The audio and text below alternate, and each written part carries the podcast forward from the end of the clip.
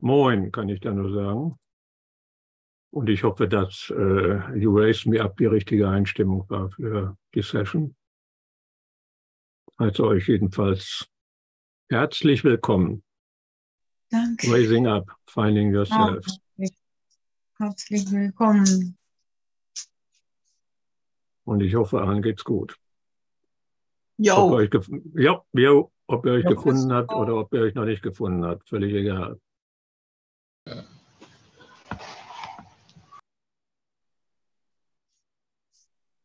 Entschlossenheit heißt, glaube ich, das Monatsthema. Hey, ja, ja, ja, ja. Entschlossenheit. Ich habe mal nachgeguckt, Entschlossenheit kommt also sehr häufig im Kurs vor. Wenn man also das Wort Entschlossenheit mal äh, anfängt zu suchen, dann sind Spurenelemente vorhanden. Ich glaube, drei, vier Mal, vielleicht sogar fünfmal habe ich es gefunden. Und wenn ich das dann auf entschlossen ausweite, dann sieht das schon anders aus. Da kommt es ungefähr 40 Mal vor und äh, bei der Hälfte da geht es um tatsächlich die Entschlossenheit der Zielerreichung. Bei der anderen Hälfte die Entschlossenheit, das Ziel nicht erreichen zu wollen. Also es hält sich ungefähr die Waage.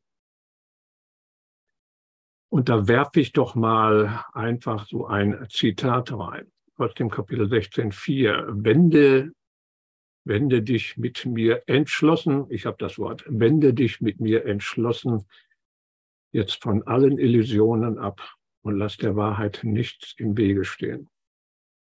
Ja, da sind wir genau beim Thema. Genau darum geht's. Oder wie ich es genannt habe, finde dich selbst. Mit aller Entschlossenheit, versteht sich. Oder erlebe, dass du alles bist. Und das ist aber eigentlich dasselbe.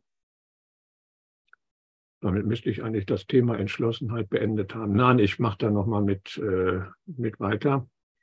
Entschlossenheit selber ist ja kein Ziel, weil äh, Entschlossenheit äh, ist auch keine hinreichende Eigenschaft für irgendetwas, sondern das ist mehr so eine, ich sag mal, eine Eigenart des Machers in der Macherphase des Kurses. Das sind die ersten drei Phasen. So Phase des Aufhebens nach dem Motto, was hat Wert, was hat nicht keinen Wert.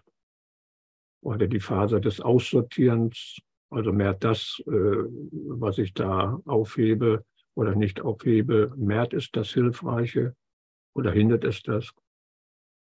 Und die dritte Phase ist die Phase des Aufgebens. Ist klar, wenn ich also hier aussortiere zwischen dem, was hilfreich ist und nicht hilfreich oder was mich hindert bei der Zielerreichung, dann gebe ich das auf, was mich hindert. Das kommt aus dem Handbuch für Lehrer, aus dem Kapitel 4 über die Entwicklung des Vertrauens. Und führt dann zu einem gewissen Frieden, führt dann zu diesem Hurra, wo man sagt, geschafft, ich bin soweit, da muss Erleuchtung sein. Und dann kommt diese Phase des ins Wanken bringens. Und das ist die längste Phase. Weil ich da einfach feststelle, dass dieses ganze Gedöns, was ich da vorher gemacht habe, dieses Aufheben, dieses Aussortieren und dieses Aufgeben, dass ich absolut keine Ahnung habe, worum es überhaupt geht. Das war alles spaßig, aber es war, es war zielführend, aber es war nicht hinreichend. Und dann kommt diese ja, lange Phase des ins Wanken bringt, die deshalb so lang ist, weil da geht dem Macher an den Kragen oder andersrum gesagt, äh, das ist die Aufforderung, dass das Ego nicht mehr der Vorstandsvorsitzende des Unternehmens ist und bitteschön zurückzutreten hat. Ich sag mal so, äh, als Kursschüler geht man gerne dahin, so nach dem Motto, ich mache mal das Ego kalt. Und das ist allerdings insofern ein bisschen problematisch, weil das Ego äh, bekommt dann Todesangst. Und Todesangst ist eine sehr unangenehme Eigenschaft. Die dunkle Sache der Seele, wie man sie so schön nennt, die ist dann nicht angenehm, ist auch nicht nötig. Aber die Aufforderung, wenn ich mal nur einfach dieses Entschlossen, bin immer noch bei entschlossen, also ich bin entschlossen, heute Entschlossenheit zu behandeln und die Aufforderung, sei entschlossen, die ist unsinnig, weil die ist genauso unsinnig wie wach auf. Aber egal, die sei entschlossen ist unsinnig, weil ohne irgendein glasklares Ziel, ohne dass ich dieses Ziel auch wirklich haben will und das nicht nur irgendwo etwas ist, was ich gelesen habe oder ja, mein Gott, machen alle oder da muss ich eigentlich, sondern wirklich ein Ziel, was ich will, was ich verlange. Möglicherweise, was ich verlange, mehr als alles andere, aber es reicht an sich schon, ich will dieses Ziel erreichen. Und vor allen Dingen die Bereitwilligkeit, dass dieses Ziel auch eintritt was eigentlich nicht selbstverständlich ist. Was man immer wieder merkt, ja klar, ich habe ein Ziel, klar, will ich unbedingt erreichen, ich will, keine Ahnung, erleuchtet werden, wirkliche Welt aufwachen und keine Ahnung, was da sonst doch alles äh, kreucht und fleucht. Aber die Bereitwilligkeit, das Ziel eintreten zu lassen, ist, äh, naja, nicht da. Wahrscheinlich merkt man das noch nicht mal, dass die Bereitwilligkeit nicht da ist. Das hängt unter anderem davon ab, dass das Ego, das Ich oder wenn man es nennen will, es nicht mag, wenn es sich bedroht fühlt. Und sich bedroht fühlen ist Angst. Also hast du Angst. Wenn man dem Ego sagt, okay, äh, tritt doch mal zurück und mach doch nicht so einen Aufstand, äh, du bist ja immer noch hilfreich, dann sieht die Welt schon ein bisschen anders aus. Ob es das tut, ist eine andere Frage. Auf jeden Fall ohne das glasklare Ziel, ohne das Verlangen nach dem Ziel, ohne die Bereitwilligkeit, dieses Ziel auch tatsächlich eintreten zu lassen, ist Entschlossenheit eine reine Luftnummer. Kann man sich ersparen. Außerdem ist Entschlossenheit sowieso nicht so wahnsinnig positiv besetzt.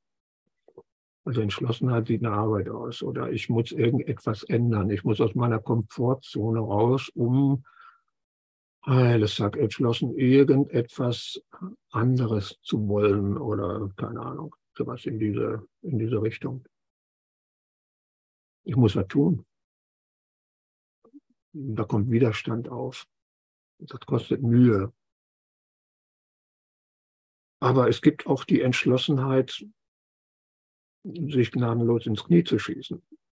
Und das Spannende dabei ist, das ist einem nicht unbedingt bewusst, dass man sich beständig gnadenlos ins Knie schießt. Ich nehme mal ein Beispiel am besten so aus den Entscheidungsregeln. Die Entscheidungsregeln, Kapitel 29, ne Quatsch, Kapitel 30 des Kurses Abschnitt 1, damit fängt das Kapitel 30 an, das ist so äh, nach 29 Kapiteln Theorie des Kurses kommt auf einmal eine Anwendung, eine glasklare Anwendung. Da kommen Regeln. Da kommt etwas, wie du dein weiteres Leben gestalten kannst. Man kann sich jetzt darüber streiten, welche Bedeutung diese Entscheidungsregeln haben. Man muss das einfach mal im Kontext sehen. Der Kurs wurde geschrieben, diktiert. Schuppmann hat geschrieben, bis der Arzt kommt. Nee, die war ja selber Arzt. Und hat dann also irgendwo immer wieder, das war theoretisch, hat auch in, war auch im Dialog und dann auf einmal kommt etwas zu tun, eine Übung oder eine Lektion oder wie man auch immer das Übungsbuch gab es noch nicht zu dem Zeitpunkt.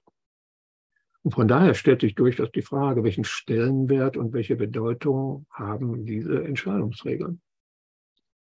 Und da streiten sich also auch die, die Gurus darüber. Ich denke da nun mal an den, äh, an den Circle of Atonement, also Robert Perry und äh, Watson, die sind beide unterschiedlicher Meinung, was denn diese Entscheidungsregeln bedeuten. Der eine sagt, ja, das ist so irgendwas, das kann man auch machen, das nebenbei, das ist mal so ein Vorgriff auf das Übungsbuch. Und der andere sagt, nein, und dem neige ich eher zu, das ist eine Art und Weise, eine innere Haltung zu kultivieren, mit der man anschließend, als nämlich später dann das Übungsbuch kam, mit der man anschließend jede einzelne Lektion durchführen kann. Das ist quasi ein Rahmen für jede einzelne Lektion. Aber ich will heute nicht über Entscheidungsregeln schwadronieren. Ich möchte sie nur dazu benutzen als Beispiel, wie man sich entschlossen ins Knie schießen kann. Denn wir reden ja über Entschlossenheit. Denn es gibt nur eine einzige Entscheidungsregel. Na gut, da sind also sieben aufgeführt, aber letztendlich eine Entscheidungsregel gibt es nur eine einzige. Und das ist die erste. Und die lautet, heute will ich keine Entscheidung selber treffen.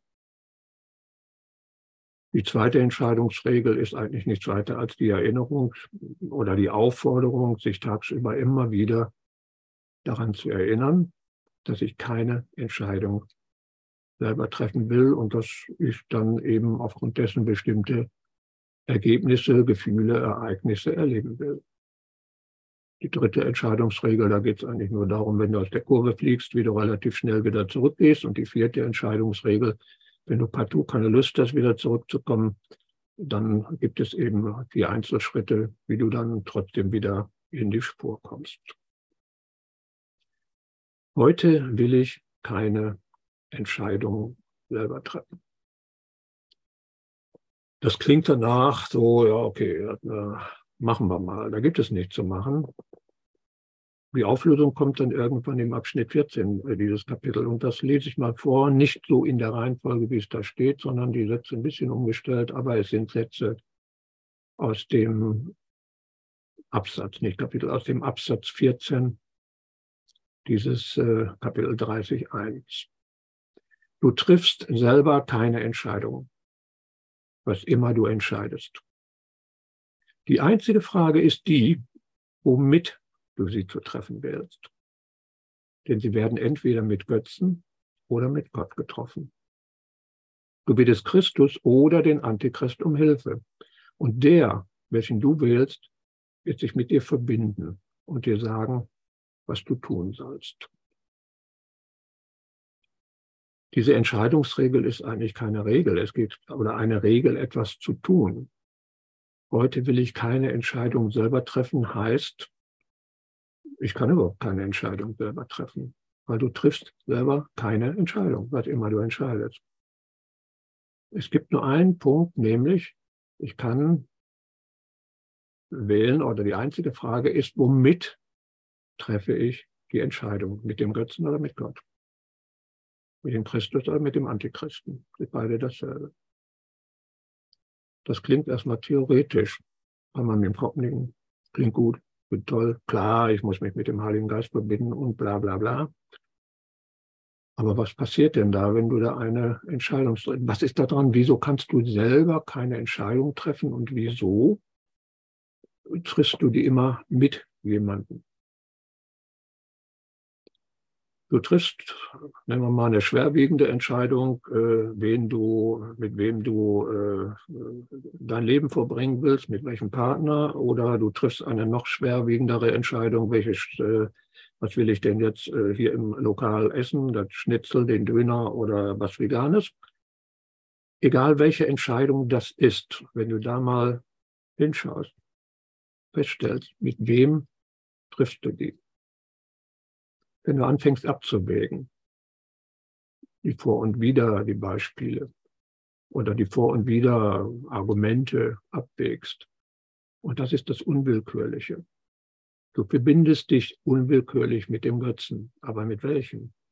Der Götze hat einen einfachen Namen. Du nennst ihn Ich. Du verbindest dich automatisch mit diesem Ich. Ich treffe eine Entscheidung. Wer ist denn das? Und wenn du da hinschaust, und ich rede vom Hinschauen, ich theoretisiere nicht, ich rede wirklich von Hinschauen, dann suche dieses Ich und stelle fest, mit wem verbinde ich mich denn da? Wer ist denn dieses Ich? Wo finde ich denn dieses Ich? Irgendwo im Körper? Da kann ich nirgendwo etwas finden, was äh, den Namen Ich trägt, was also irgendwo von dem Symbol Ich her, was darauf hinweist. Nirgendwo im Körper werde ich da eine, ein Etwas finden, was ich Ich nennen kann. In den Gefühlen auch nicht. In den Gedanken auch nicht. Also bleiben die Wahrnehmungen, also sehen, hören, riechen, schmecken, ertasten. Ich finde das Ich nicht. Und das ist der Grund. Es ist ein Götze. Es ist eine Entität, die ich gemacht habe. Das heißt nicht, oh, ich existiere ja gar nicht. Das ist überhaupt kein Ich. Äh, das heißt es nicht. Es heißt einfach, ich finde kein Ich. Und mit diesem Ich, was ich nicht finde, verbinde ich mich und treffe eine Entscheidung. Ich nehme das Schnitzel, heißt es dann beim Ober. Dieses Ich habe ich aber nirgendwo gefunden. Ich kann es nirgendwo finden. Und das ist die Entschlossenheit. Ich merke es noch nicht mal. Ich mache das mit einer unglaublichen Entschlossenheit, ohne zu merken, weil es für mich völlig selbstverständlich ist, bei jeder Entscheidung ich. Ich verbinde mich mit diesem Ich. Hört sich jetzt komisch an. Aber das ist der Grund, dass ich nicht selbst entscheide. Nicht derjenige, der ich bin, der entscheidet. Ich verbinde mich. Ich verbinde mich mit so einem Gegenstand Ich. Das ist die eine Möglichkeit. Die andere Möglichkeit, ich verbinde mich oder bitte um Hilfe denjenigen, der ich bin, den inneren Lehrer, das Leben selbst, den Heiligen Geist. Das, was eben nicht dieses individuelle Ich ist. Das Ich existiert. Ich sage nicht, dass es Ich nicht existiert. Ich sage nicht, dass ich nicht existiere, weil ich kein Ich finde. Ich sage nur, ich kann es nicht finden. Ich kann denjenigen eigentlich nicht, wenn ich genau hinschaue, ich kann denjenigen nicht finden, der entscheidet, mit dem ich entscheide. So wenig wie ich den Denker finden kann, der meine Gedanken denkt. Und so wenig wie ich den Entscheider finden kann, der die Entscheidung trifft. Es ist ein Symbol, es ist eine Idee. Die Idee existiert, natürlich. Aber diese Idee zeigt auf nichts. Es gibt nichts, was dieser Idee irgendwo entspricht. Ja, aber da ist so ein Empfinden. Also ich, ich spüre doch, ja, ich irgendwo, da ist doch was. Genau, da ist was. Aber was ist das? Das ist ein Empfinden. Das ist vielleicht sogar ein körperliches Empfinden. Das ist so ein Gefühl, ein Gefühl von ich. Aber wenn ich das empfinde, eine Empfindung kann die nicht sein, weil die ist, das ist eine Empfindung, eine Wahrnehmung. Oder es ist eine Idee, eine Idee kann ich denken. Und trotzdem,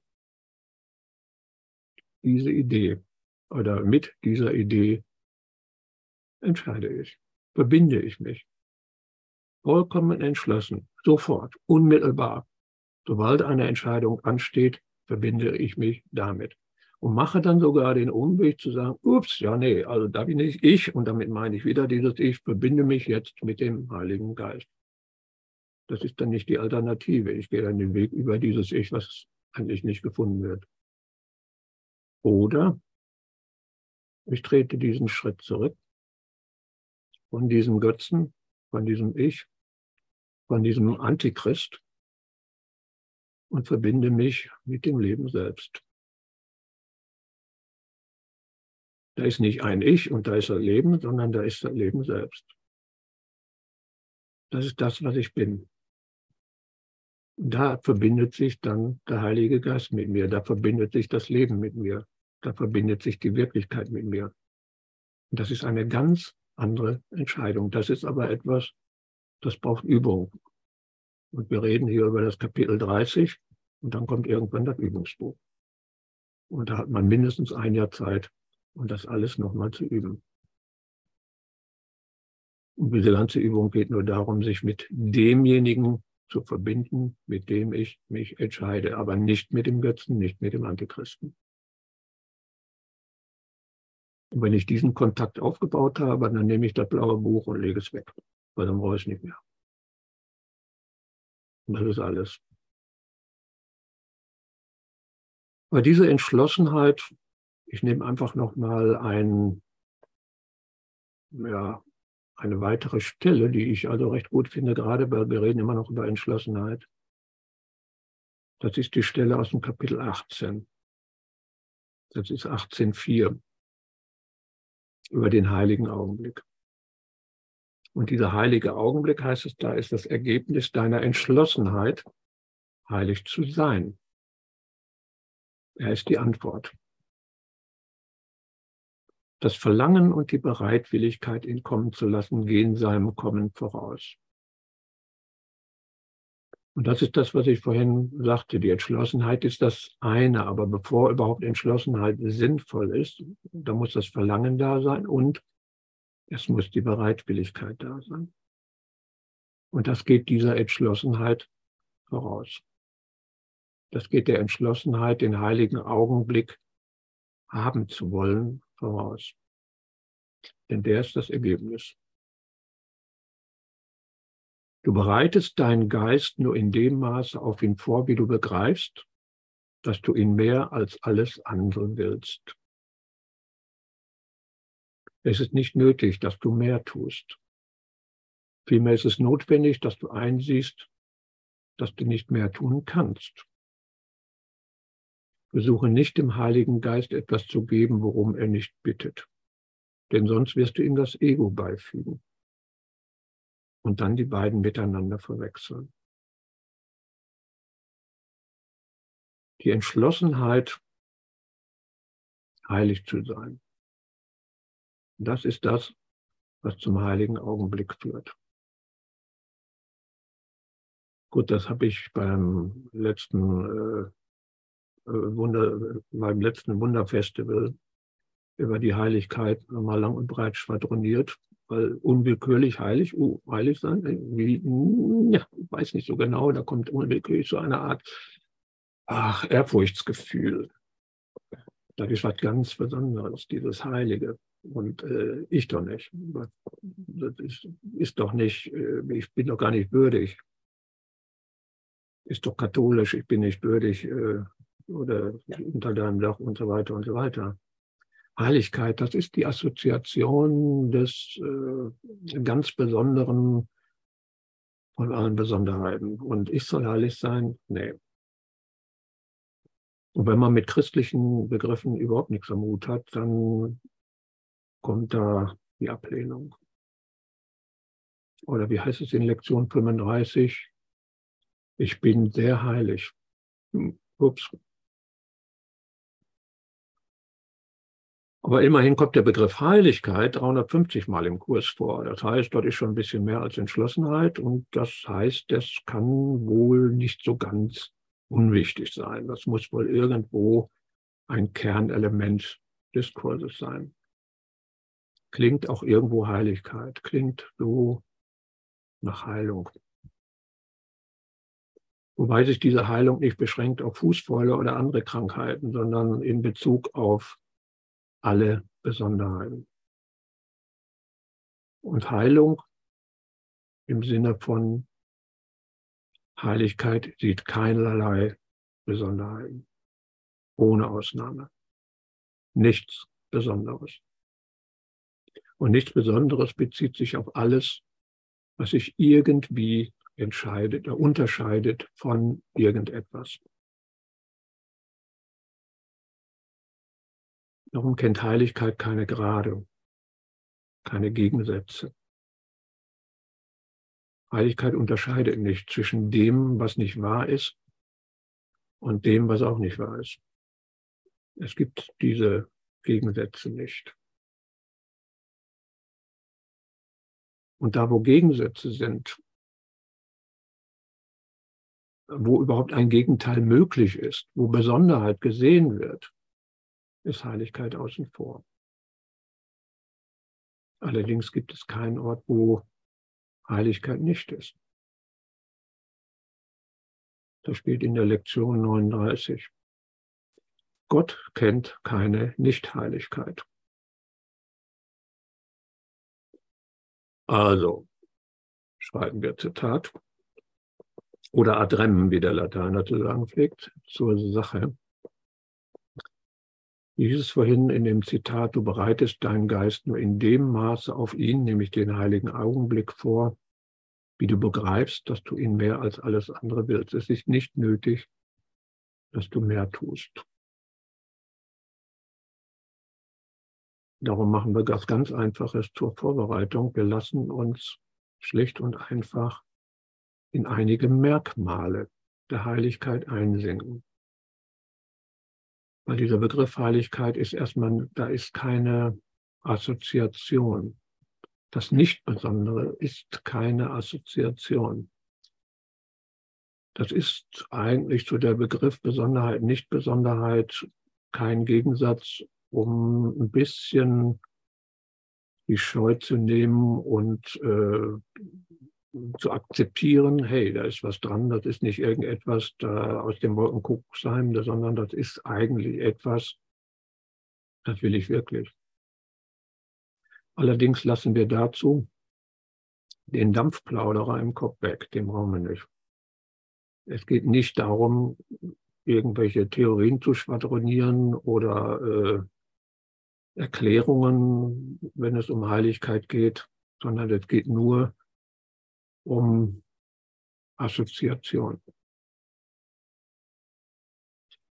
Assoziationen sind am besten, indem ich irgendwelche Begriffe, Worte oder kurze Sätze verwende. Die kommen nicht zwangsläufig aus dem Kurs. Ich versuche es einfach mal noch ein bisschen anders, um dieses Nicht-Besondere der Heiligkeit herauszustellen. Wir brauchen uns nur auf diese Assoziation einzulassen. Und dann anschließend, wenn da irgendwo ein Gespür ist, der eine, dem, der empfindet da gar nichts, der andere empfindet irgendwo ein Gespür bei Begriffen, bei Sätzen. So arbeitet ja auch der Kurs. Und sobald da irgendwo so ein Gespür ist, sobald ich sage, ja, da ist was, lasse ich mich darin einsinken. Ich nehme deshalb einfach mal ein paar Begriffe. Die lassen wir mal wirken, lassen uns darin einsinken lassen den Dampflauderer außen vor.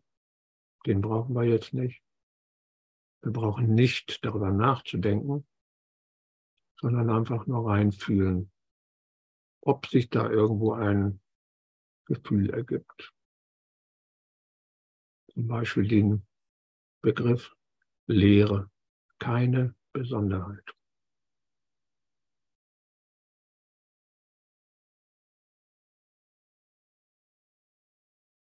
Oder grenzenlose Weite.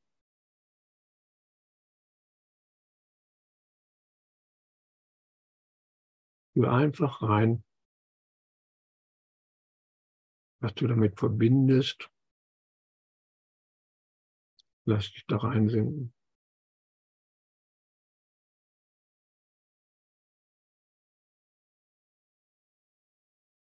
Frei von allen Dingen.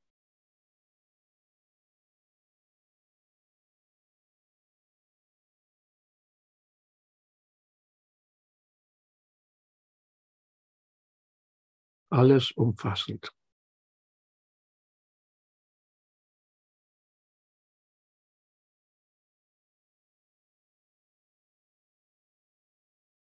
Und ich rede nur über dich, über nichts anderes. Über deine Heiligkeit.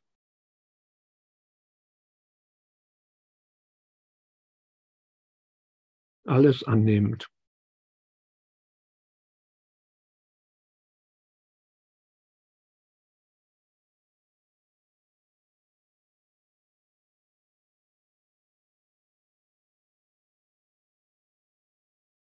Alles zulassend.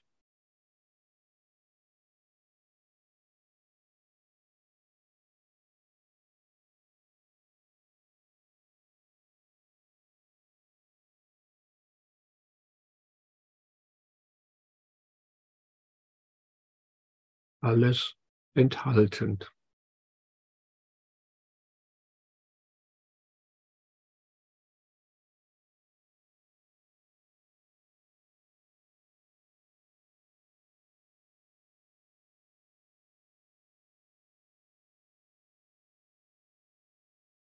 Tiefgreifende Offenheit.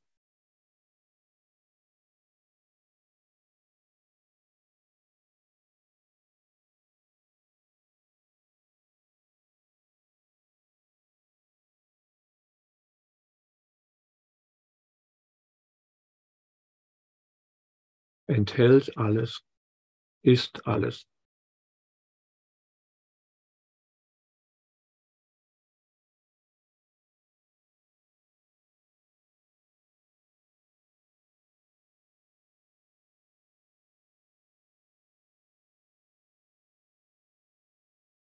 Gleichheit.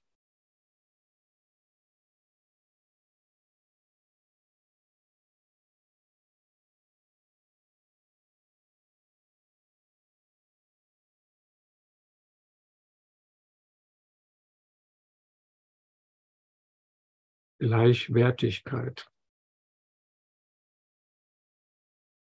Nichts getrennt.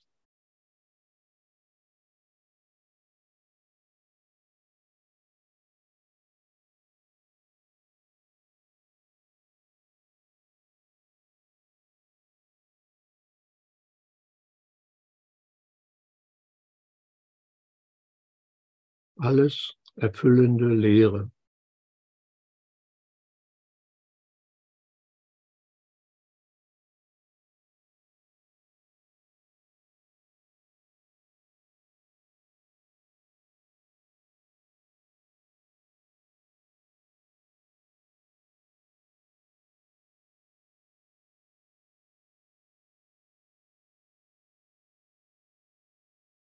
Tiefe, grundsätzliche Richtigkeit, so wie alles ist.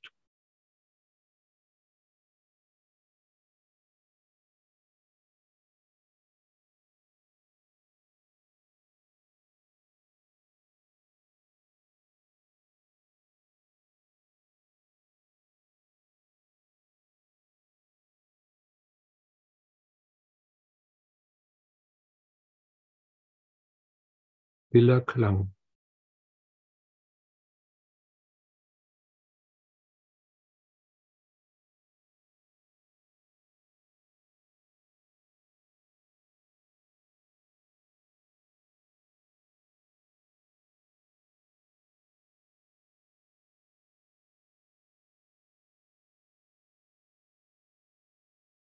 Die Stille zwischen den Gedanken.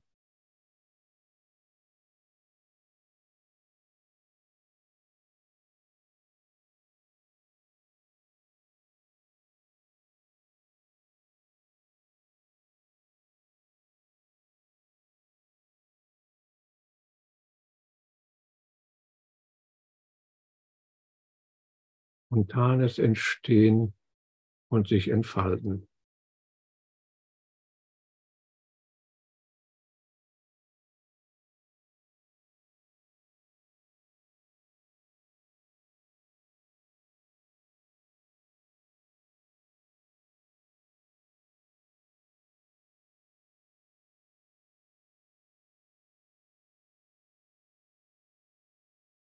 tiefe Ruhe und Stille in der alles entsteht.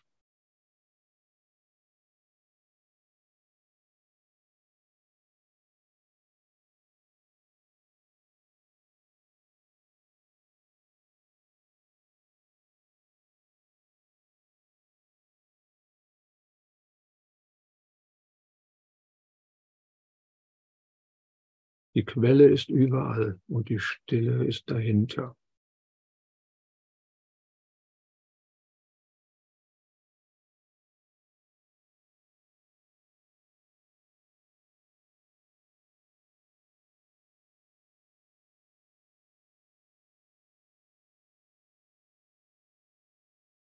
Der weite Raum, der hinter allen Bewegungen liegt und diese durchdringt.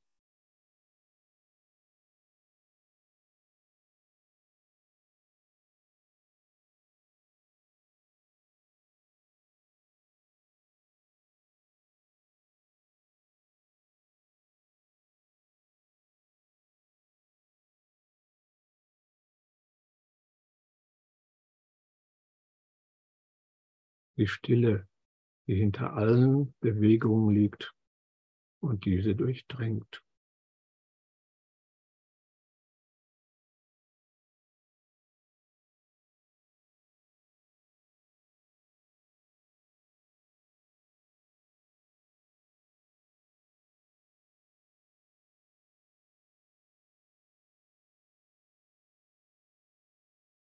innere und äußere Weite.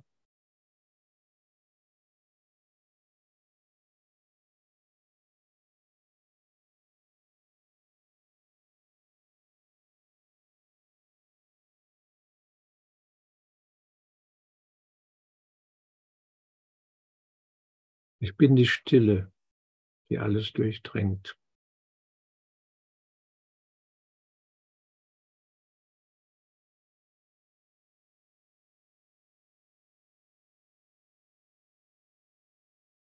Ich bin die Heiligkeit, aus der alles hervorgeht.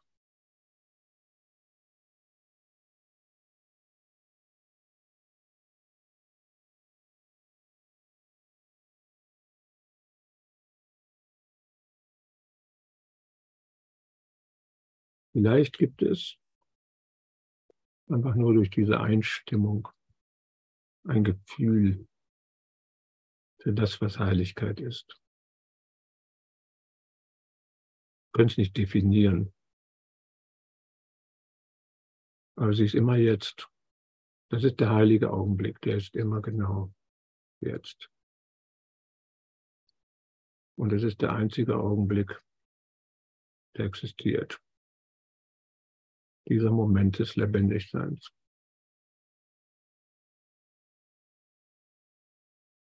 Und darauf läuft es auch im ganzen Übungsbuch hinaus. Die letzte Lektion heißt, diesen heiligen Augenblick will ich dir geben. Das ist das Ziel. Die Verbindung mit dem Leben selbst.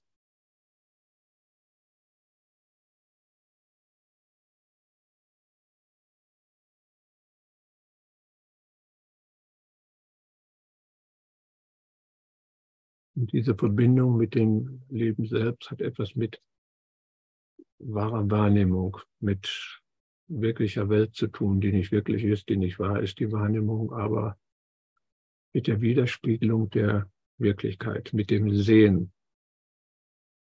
Das Sehen ist ein Begriff im Kurs, das fängt schon an in der ersten Lektion. Nichts von dem, was ich sehe, bedeutet etwas. Da ist viel von Sehen die Rede. Lektion 20. Ich bin entschlossen zu sehen. Wir sind wieder bei der Entschlossenheit.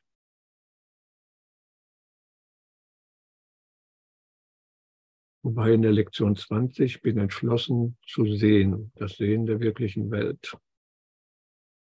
Das Sehen steht für Wahrnehmung. Das hat jetzt nichts mit dem Sehen der Augen zu tun. Es geht aber auch um Wahrnehmung. Es geht um ein Gespür.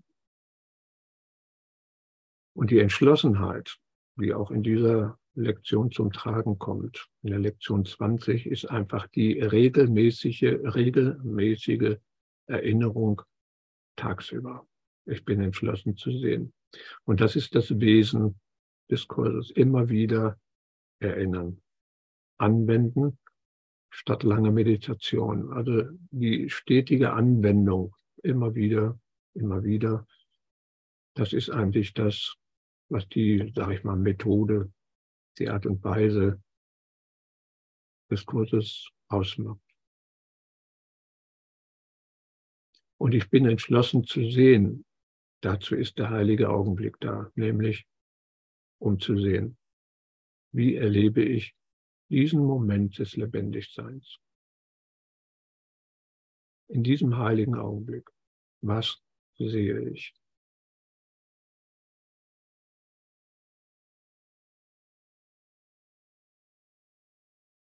Und da heißt es in Kapitel 18.4 über die Schwierigkeiten mit dem heiligen Augenblick.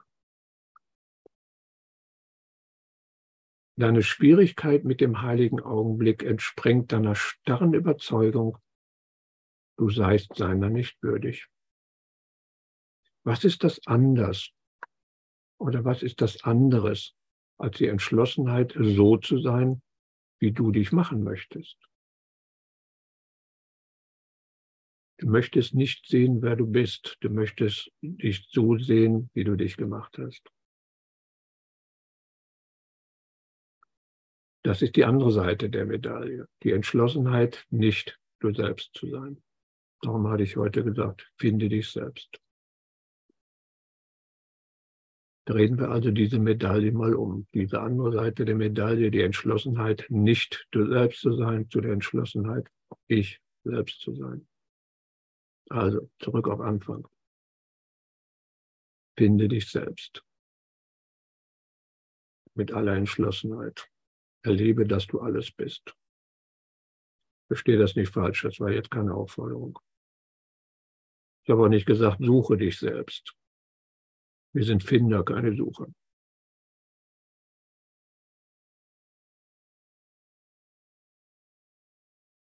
Also machen wir es uns mal bequem. Sich selbst zu finden ist eine ausgesprochen entspannende Tätigkeit. Da kann man sich bequem machen. Das heißt also, wenn ich sage, mache es dir bequem, also ohne reflexartig in eine, jetzt üben wir den heiligen Augenblickstellung reinzuzucken. Irgendwas Besonderes. Nö, ganz normal, wir machen es uns bequem. Es hat auch schon seinen Grund, dass der Kurs, sagte ich schon, mit dem Sehen, dass der Kurs immer wieder vom Sehen spricht und das immer wieder von der Schau die Rede ist. Das ist also nicht hier vom, äh, also die Schau Christi, aber äh, gibt nirgendwo die, den Ton Christi oder sonst was. Er redet immer von der Schau. Er redet auch nicht von der allgemeinen Wahrnehmung. Das Sehen hat keine herausragende Bedeutung, aber du identifizierst dich unwillkürlich über die äußeren Realitäten mit dem Sehen. Dass du nicht blind bist, aber dieses Sehen ist meistens der Hauptsinn für deine Identifikation. Darum schließen die meisten auch beim Meditieren die Augen, um diese äußeren Einflüsse und diese äußeren Identifikationen, diese Dinge einfach auszuschließen, um die äußere Welt für einen Augenblick auszuschließen. Ich habe also noch nie jemand erlebt, der auf die Idee gekommen ist, zum Meditieren Ohrstöpsel in die Ohren zu stecken, außer er ist in einer lauten Umgebung. Aber es hat auch noch keiner, oder ich habe zumindest bisher noch nicht kennengelernt, äh, es hat noch keiner sich eine Nasenklammer umgetan, um zu meditieren. Aber die Augen schließen, um zu meditieren, das ist gang und gäbe. Weil mit dem Schließen der Augen existiert das Außen nicht mehr in deiner direkten Erfahrung. Und in dem Moment, in dem du die Augen schließt, gibt es das Außen nicht und dann erlebe, was in deinem Inneren geschieht. Also schließ einfach die Augen. Schließe die äußeren Dinge aus und dann erlebe, was in deinem Inneren geschieht, ohne diese äußere Welt. Die Geräusche sind gar nicht so wichtig. Riechen tust du eh nichts, schmecken auch nicht. Aber sehen also schließ die Augen. Und den meisten fällt dann der innere Dampfplauderer auf. Das ist der, der ständig aktiv ist. Von morgens bis abends, vom Aufwachen bis zum Einschlafen. Gibt es da wahrscheinlich nur wenige Momente der Stille, wo diese Dampfplauderer, dieser ständige Gedankenfluss nicht da ist.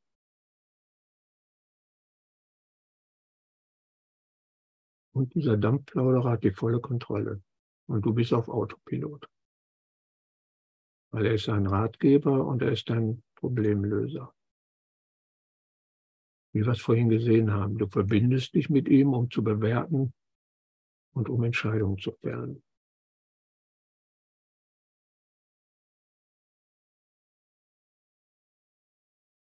Diesen Dampfplauderer, den etikettierst du mit solchen Begriffen wie mein, mir, mich oder eben ich. Ich denke, sind meine Probleme, meine Entscheidungen.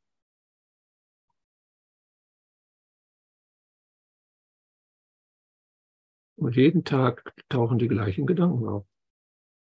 Und jeden Tag tust du letztendlich dasselbe wenn du mit bestimmten Gewohnheiten brechen willst, der Dampfplauderer hält dich zurück und du lässt es zu.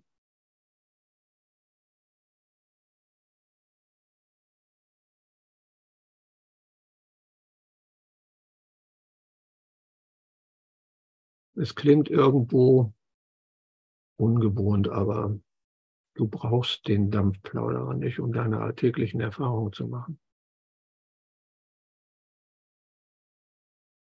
Der ist nicht notwendig, um die Entscheidung zu treffen, weil er ist es, der die Dinge so schwierig erscheinen lässt. Er ist es, der das Leid verantwortet und verursacht.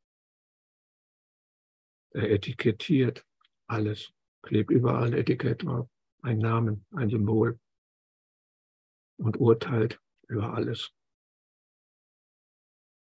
Er sagt dir, welche Gefühle gut sind und welche Gefühle schlecht sind und spielt dir ständig die Geschichte deines Lebens vor.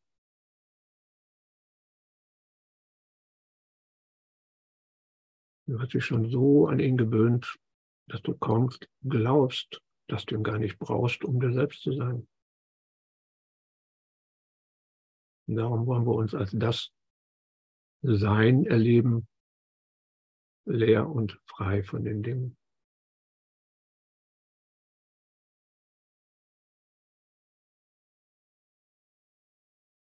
Und da ist nichts in der materiellen Welt, das dieses Leere füllen muss, diese Freiheit ausfüllen muss. Also atme einfach mal tief ein. Und beim Ausatmen entspann dich einfach in dieses Sein, in dem du nichts tust. Meditation ist etwas, das geschieht. Meditation ist kein Tun.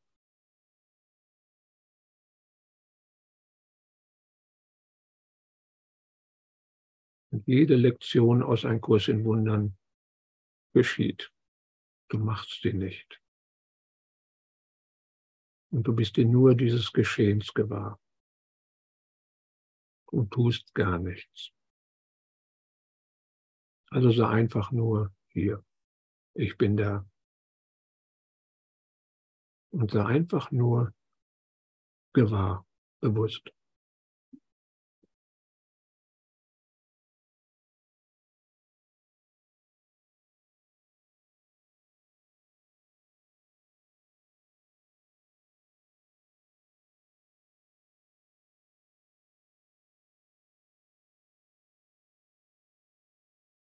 stell mal fest, dass der Körper sich in diesem Gewahrsein, in diesem Bewusstsein befindet, nicht umgekehrt.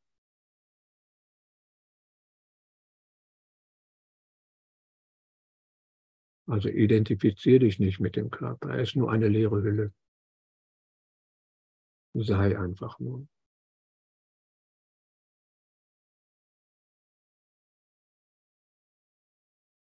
Und sobald du bemerkst, dass diese Hülle leer ist, dann weißt du, dass du in Wirklichkeit erfüllt von allem bist. Auch von diesem Körper. Oder besser von den körperlichen Empfindungen. Sie befinden sich in deinem Gewahrsein und nicht umgekehrt.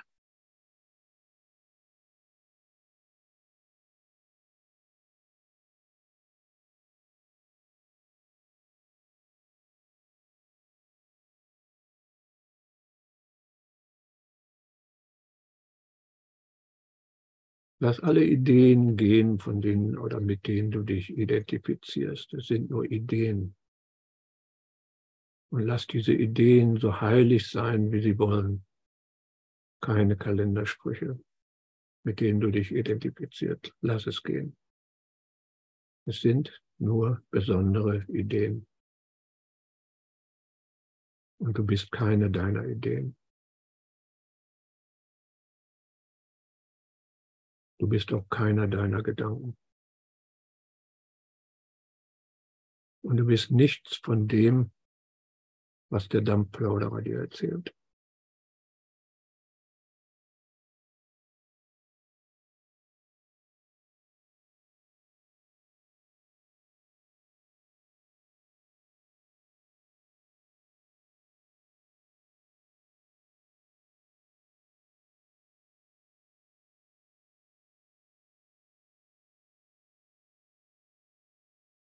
Hörst du auf einen Namen oder hast du einen Namen? Wie auch immer der lautet. Er ist unwichtig. Er ist jetzt unwichtig. Völlig unabhängig, ob er dein von den Eltern gegebener Name ist oder ob du ihn dir selber gegeben hast oder ob er eine Eingebung ist. Er ist jetzt nicht relevant. Du bist kein Name.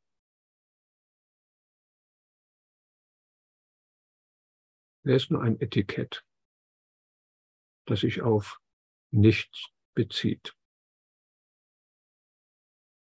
Und du bist kein Etikett. Aber da ist immer noch auch ohne diesen Namen, ohne dieses Etikett, das Empfinden von Sein, von Existenz. Du bist. Ich bin. Ich bin da. Als was? Als niemand. Lass die Etiketten, die dich bezeichnen, einfach gehen. Alle.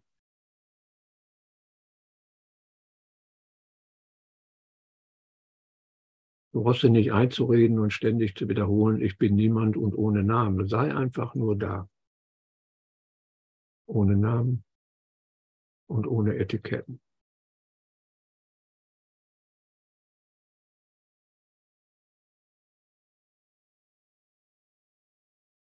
Und du brauchst auch nicht zu versuchen herauszufinden, wer du ohne Namen bist. Sei einfach. Und zwar ohne jede Anstrengung, ohne was zu tun.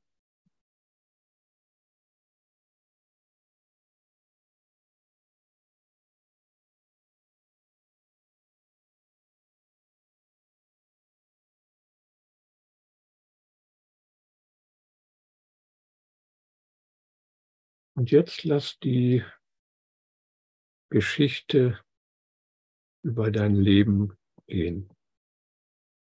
Du hast kein Leben. Du bist das Leben. Da ist nicht ein Du und hier ist das Leben. Nein, du bist das Leben.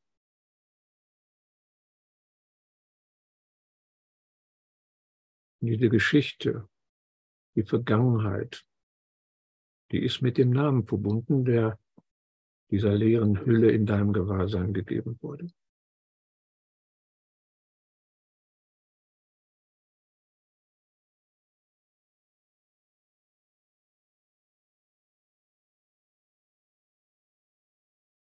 Diese Geschichte, diese Vergangenheit, die scheint nur in unserem Geist zu existieren als Erinnerung.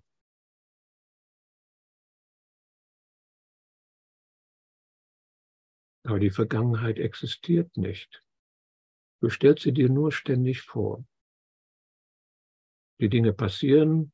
Ich sage nicht, sie seien nicht passiert. Die Dinge passieren. Aber sie sind nicht in der Vergangenheit passiert die geschehen jetzt.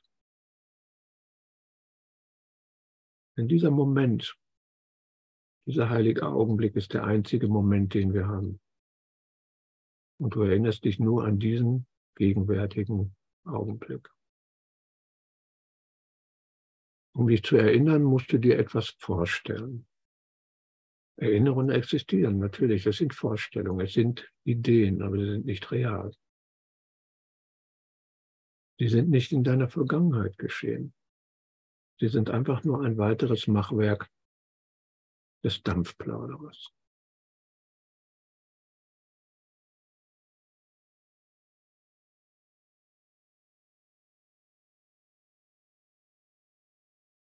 Also lass die Geschichten einfach los. Denn es ist noch nicht einmal deine Geschichte.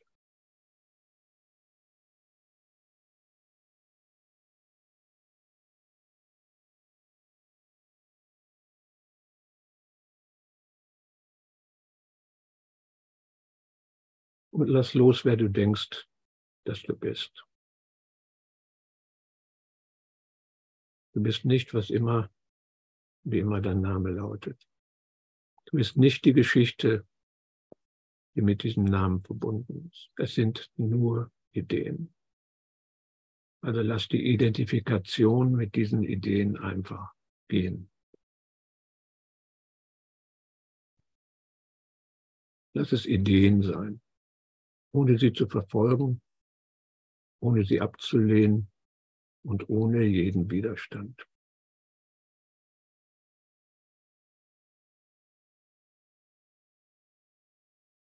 Was bleibt übrig?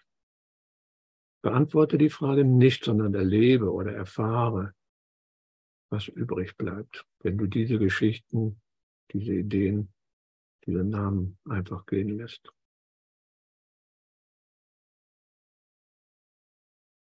Und stell fest, du existierst auch dann, wenn du alles loslässt.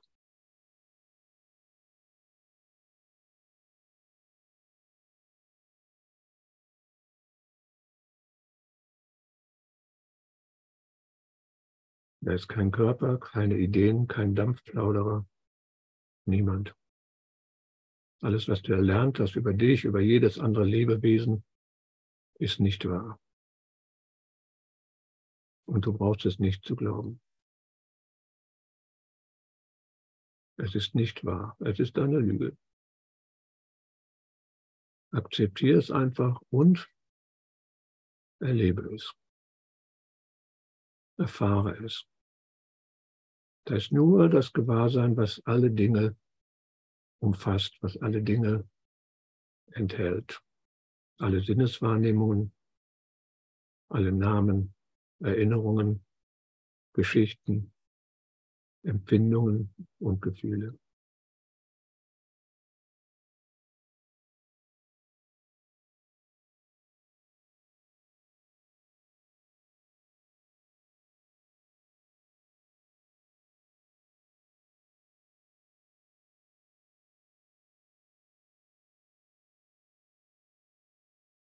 Und der Dampfplauderer hat mit einer hartnäckigen Geschlossenheit einen Körper gemacht und einen jemand. Und ich bin ein Körper, ist das Ergebnis dieses Machwerks. Der Körper hat nie gesagt, dass du der Körper bist, denn der Körper denkt nicht. Du erlebst deinen Körper. Aber er gehört dir nicht. Du besitzt ihn nicht. Das heißt aber nicht, dass du dich nicht um ihn kümmern solltest und auch keine Ende, enge Verbindung zu ihm haben sollst. Es heißt nur, dass du dich nicht damit identifizierst.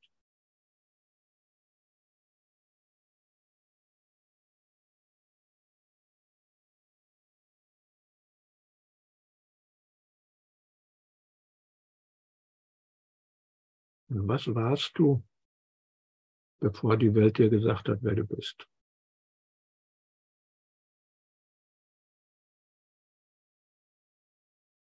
Gewahrsein, ohne irgendetwas zu wissen.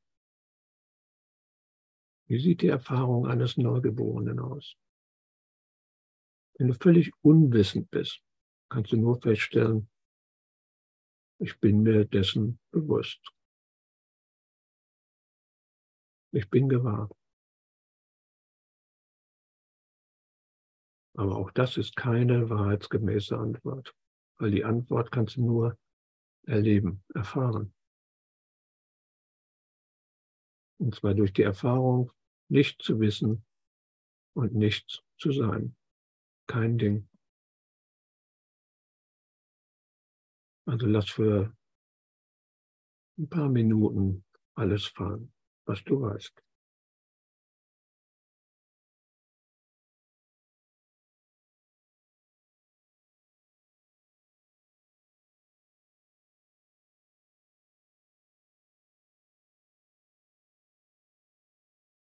Nicht zu wissen ist Glückseligkeit. Vergiss die Sprache, du brauchst nicht zu benennen, weil du nicht weißt, was es ist.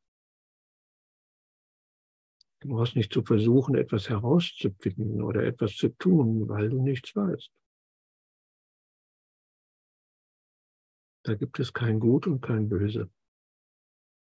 Du lässt einfach alles fallen und erlebst die Erfahrung eines Neugeborenen. Aber stell fest, es ist vollkommen mühelos.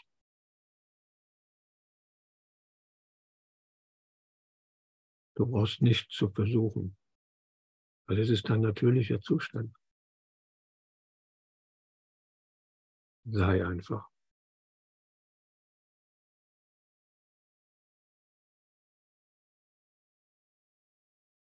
Und das ist leicht und einfach für dich. Und je mehr du in diesem einfachen Sein verweilst, desto mehr Frieden steigt in dir auf.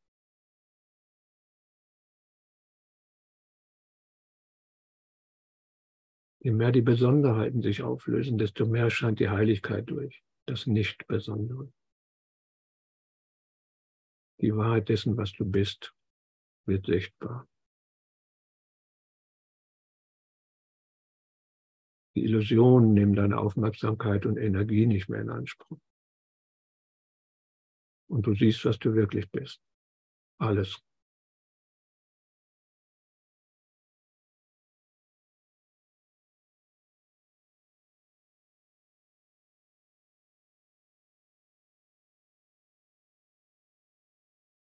Auch die Trennung ist eine Illusion, eine Geschichte des Dampfplauderers. In den Augen deines natürlichen Zustands ist das, was du bist, alles. Aber es ist kein begriffliches Wissen. Es ist das, was du erlebst.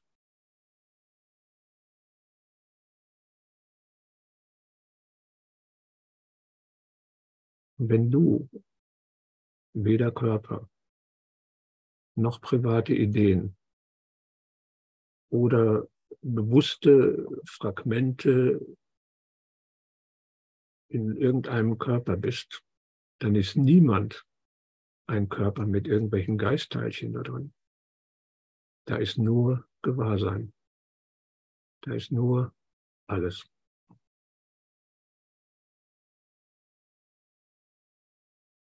Und jeder deiner Brüder ist dieses bewusste Gewahrsein. Keine einzige Besonderheit.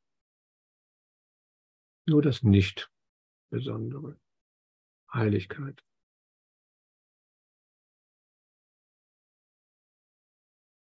Aber jedes Geplapper darüber ist Machwerk des Dampfplauderers.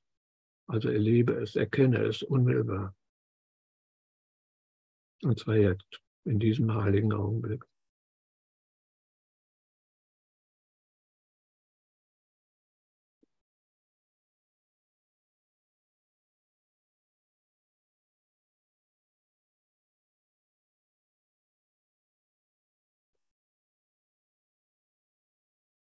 Und jetzt atme nochmal tief durch und öffne die Augen.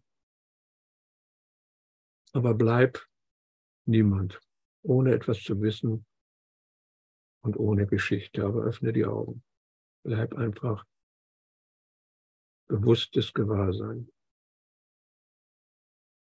Plötzlich sind die Bilder wieder da, steigen da Gedanken auf beginnst du unwillkürlich die Dinge um dich herum, wenn du sie siehst, zu etikettieren, mit Begriffen zu belegen. Fängst du an nachzudenken, was du erlebst. Sei weiterhin einfach nur da, ohne etwas zu wissen, mit geöffneten Augen. Es hat sich nichts geändert. Und wenn dann Gedanken und Geschichten auftauchen, lass sie einfach sein. Du weißt nicht, was Sprache ist. Die Dinge geschehen einfach.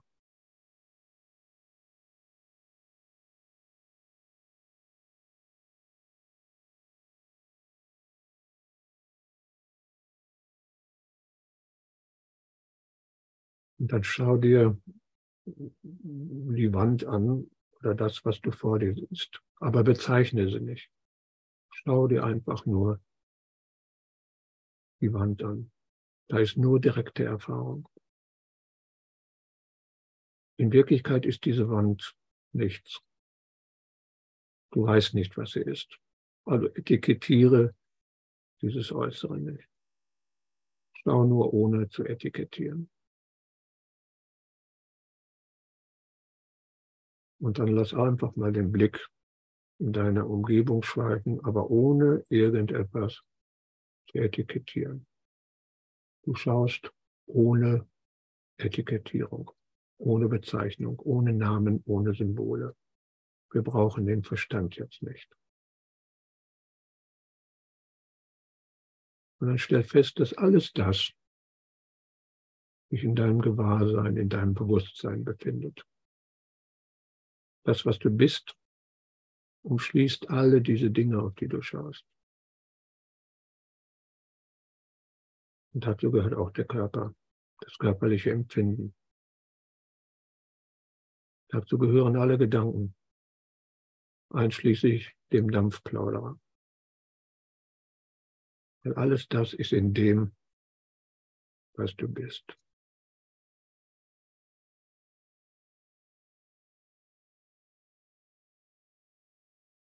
Und identifiziere dich nicht mit irgendetwas, das du wahrnehmen kannst. Weder Gefühle noch Gedanken noch körperliche Empfindungen, denn du bist nichts, was eine Form hat. Du bist formlos. So formlos wie der Raum. Du kannst diesen Raum in deinem Zimmer oder wo du dich gerade befindest nicht sehen. Du kannst diesen Raum außerhalb nicht sehen, nicht wahrnehmen. Aber da ist ein Wissen darüber da. Alles existiert in diesem grenzenlosen Raum, in dieser grenzenlosen Weite. In diesem Raum, nennen wir ihn so, befindet sich dein Körper. Dein ganzes Zimmer oder wo du dich befindest, ist in diesem Raum deine Umgebung, die Nachbarschaft außerhalb des Hauses, der Wohnung, die wird von diesem Raum umgeben. Es ist derselbe Raum. Deine ganze Ortschaft, dein Land, dein Kontinent. Alles in diesem Raum. Die Erde, das Sonnensystem, die Milchstraße, das ganze Universum befindet sich in diesem Raum der du bist. Und du dehnst dich weiter aus, bis das Universum ein Punkt wird und verschwindet. Aber du bist immer noch da. Alles in dir. Aber es gibt kein Innen und Außen. Das brauchst du nicht zu wissen, sei es einfach.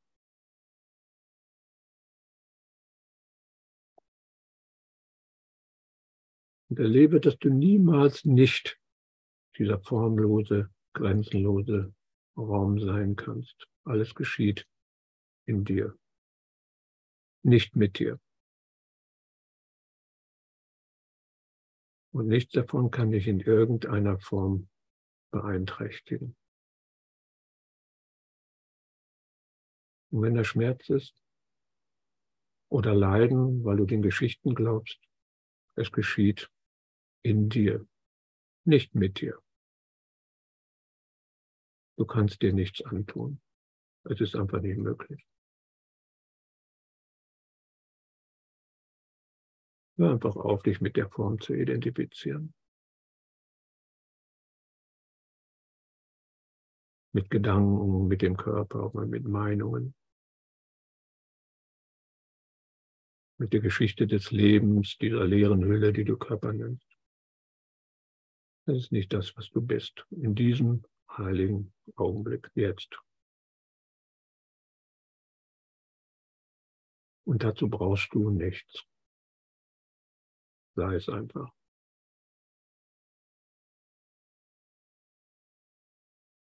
Du brauchst dann auch keine weiteren Kurs in Wundern keine spirituellen Videos, keine weiteren Bücher, auch nicht die von Michael und von mir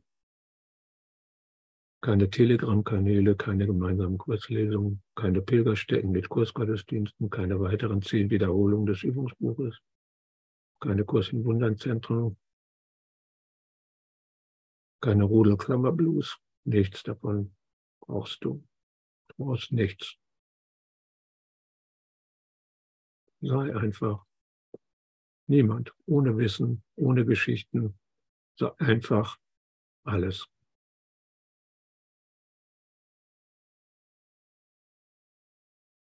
Wenn dir jemand sagt, du brauchst dieses oder jenes, du musst das tun oder erwache endlich, das ist nur ein weiterer Gedanke. Nichts von Bedeutung. Du bist bereits alles. Du bist bereits ganz. Und wenn du immer noch nach etwas suchst, dann ist das völlig okay. Daran ist absolut nichts auszusetzen. Aber mach dir klar, dass das, wonach du suchst, schon da ist. Es war immer schon da und es wird immer da sein.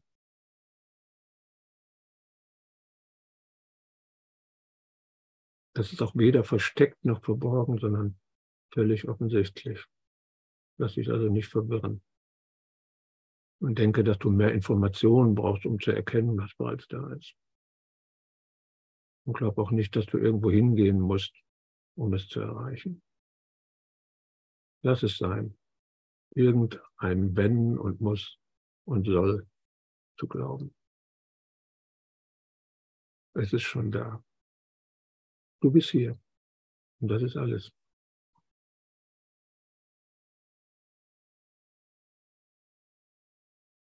Und das Ganze schließen wir ab mit einem kurzen Zitat aus dem Kapitel 18. 18.4. Gerade deine Einsicht, dass du so wenig zu tun brauchst, ermöglicht es dem Heiligen Geist, so viel zu geben. Und das ist alles.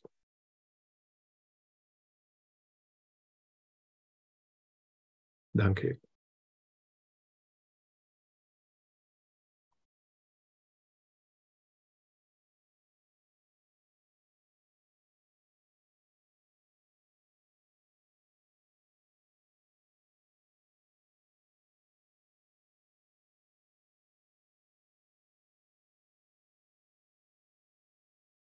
Falls noch jemand eine Anmerkung hat, wir sind am Ende der Sendung. Hm, ich habe überzogen. Hm. Kann er dies jetzt tun? Ich glaube, man, ihr könnt euch freischalten mit dem Mikrofon, wenn ihr wollt. Ja, das ist wunderbar. Es ist Oder machen wir es so. Hallo alles. danke, danke, danke, danke, danke, danke, danke, danke, danke, danke, lieber Gregor. Hallo niemand. Noch, du hast noch, ja, genau, du hast noch die fünf Danke vergessen. Guck auf den Bildschirm und sieh alles, sieh dich selbst. Ja, ich danke mir. Danke.